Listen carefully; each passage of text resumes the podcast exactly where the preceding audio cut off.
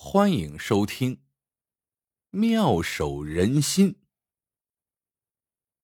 清朝道光年间，在江南一条药行街上，新开了一家医馆。医馆的主人姓柳，名碧窗，从北方远道而来。他年纪轻轻，但据说是太医之后，打出如此响亮的招牌。想必是颇有些功夫。而在药行街的另一头，当地的老字号是程轩堂，依然生意兴隆。程轩堂的主人名叫高振一，已经六十多岁了，是这一代鼎鼎大名的如医。他当然知道柳碧窗的医馆近日开张了，有人问他。担不担心从此门庭冷落，无人问津？高振一总是轻蔑的回答：“你以为医术是打拳吗？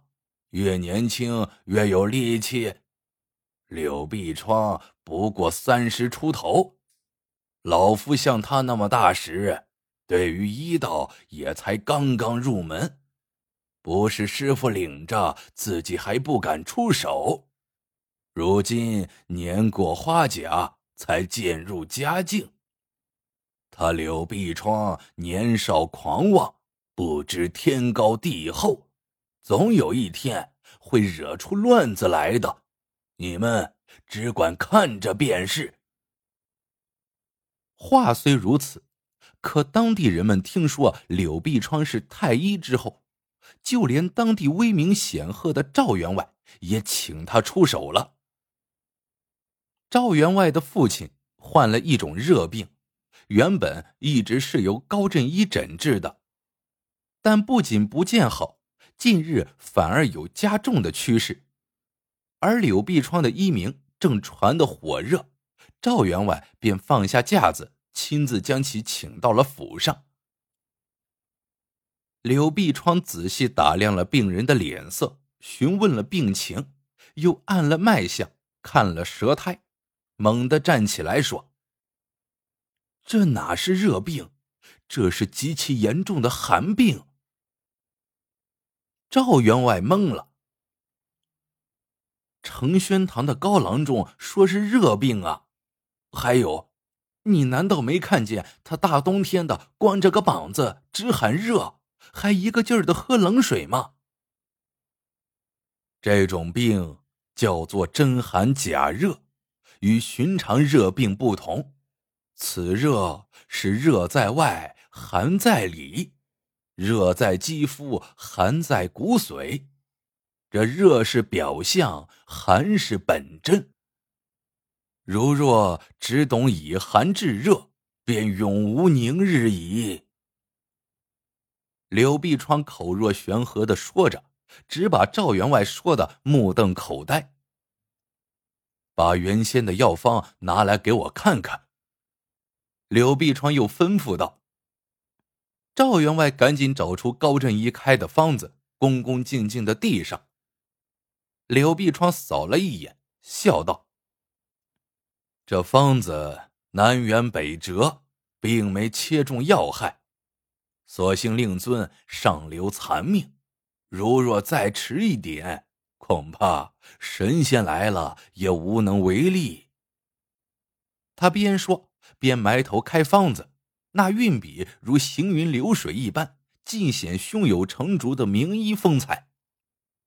待方子写完，他看都没看，往桌子上一扔，说道：“快去抓药吧，只抓两剂，不许多抓，抓来赶紧煎。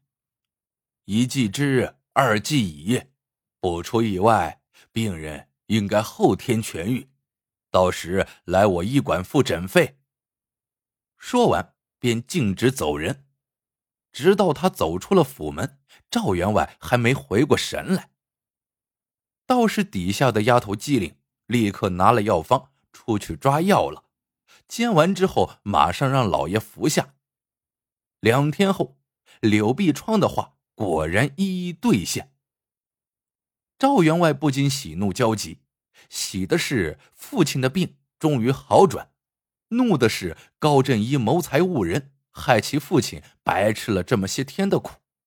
他一气之下，集合了众家丁，气势汹汹的赶到了承宣堂，竟当着众人的面将承宣堂的牌子给砸了下来。如此一来，承宣堂可算是名声扫地了。高振一自己也是又羞又愤。一连几日，承宣堂无一人光顾，高振一总觉得承宣堂是要彻底落败了。正愁眉不展间，一个令他惊喜万分的消息传入了他的耳朵，那就是柳碧窗竟然不懂女科。一开始，他以为只是个别病患的造谣。为此，还特意派了一个亲信，谎称妻子有病，赶去柳碧窗那儿看病。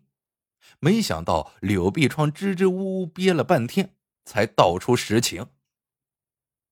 在下对于女科尚未涉足，实在不敢为你妻子诊病，万望见谅。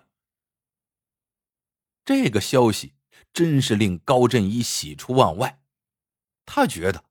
这是承宣堂东山再起的大好时机，便适时打出了高氏女科的招牌，以广揽病患。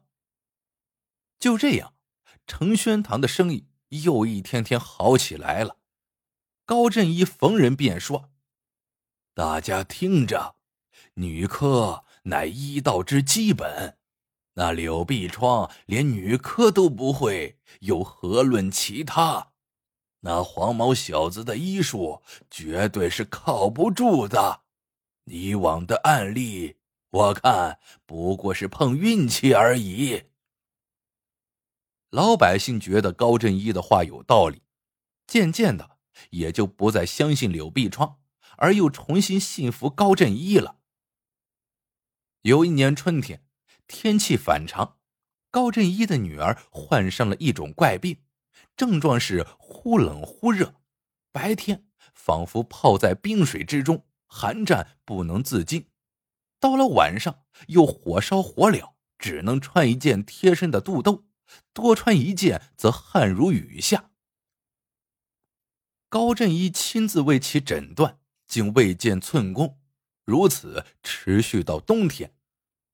前病未已，心下又起一包块，导致胸闷头痛。饮食不下，骨瘦如柴，年方十八而断经，到最后连说话都觉费力，只能直挺挺的躺在床上，种种危象都属不治之症状。病情至此，高振一已然束手无策，他所请来的远近名家也都摇头的摇头，叹息的叹息，有的还能留张药方。有的则连药方都不敢留，就像避瘟神一样的逃走了。面对日渐病危的女儿，高振一流下了眼泪。这时，只听他儿子在旁边说：“父亲，事已至此，不如请柳碧窗来看看。”高振一听闻，暴跳如雷道：“你难道不知道？”那姓柳的不懂女科吗？你想害死你妹妹呀？儿子苦劝道：“父亲，妹妹病重，随时可能撒手人寰。如若妹妹一死，那时人们就会议论纷纷，说父亲连自己的女儿都医不好，怎么给别家治病？到时高氏女科的英名恐怕毁于一旦了。”听着儿子的分析，高振义似乎有点动心了，但还是默默的站着，不言不语。儿子接着说：“等会儿，父亲派个人去请柳碧窗，先不说妹妹病重，就说是我病了，以免那柳碧窗以不懂女科相推脱。等他来到家中，便将其请入妹妹房中。他若奇怪，只说是下人听错。”生病的并不是我，而是我妹妹。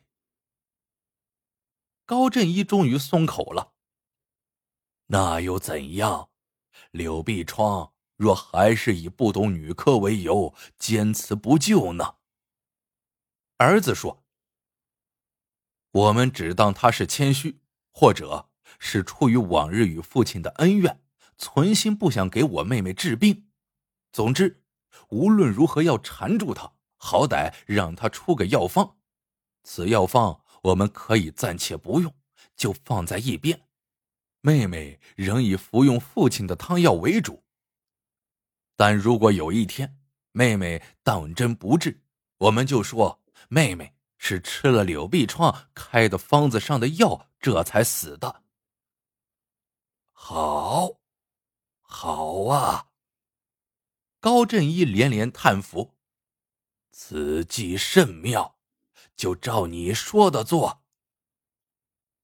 很快，柳碧窗便被高振一派出的人给请来了。当他听说其实是给高振一的女儿看病时，竟然没有一丝意外的神色，仿佛一切都在他的意料之中，只是平静的说了句：“带我去便是。”一会儿，柳碧窗便被带到了高小姐的床前，又是好一番的望闻问切之后，他才开口说：“小姐，此病……”是虚实寒热错杂之重症，若只是泛泛的见寒治热、见热治寒、见虚用补、见实用泻，都将顾此失彼。为今之计，当寒热并用，补泻兼施，方克有功。说完，便请来文房四宝，洋洋洒洒的开了个复方，才告辞出去了。高振一见柳碧窗的辩证与方案均颇有见地，不觉心动。毕竟救女儿的事儿大，害柳碧窗的事儿小，就没将药方搁置，而是真的命下人按药方抓药去了。先试用了五剂，五剂后，女儿寒热已止，白天不冷，夜间不热。又五剂下去，饮食能下，肌肉见丰。再五剂。心下包块见消，胸闷头痛顿失。一月之后，惊信来朝，生活自理。这下，高振一和他的儿子全傻眼了。为顾全父亲的面子，儿子说道：“父亲，柳碧窗这小子还真是运气，胡乱开的方子也能瞎猫碰上死耗子。”闭嘴！高振一喝断了他。走吧，随我一同去柳碧窗的医馆道谢去。什么？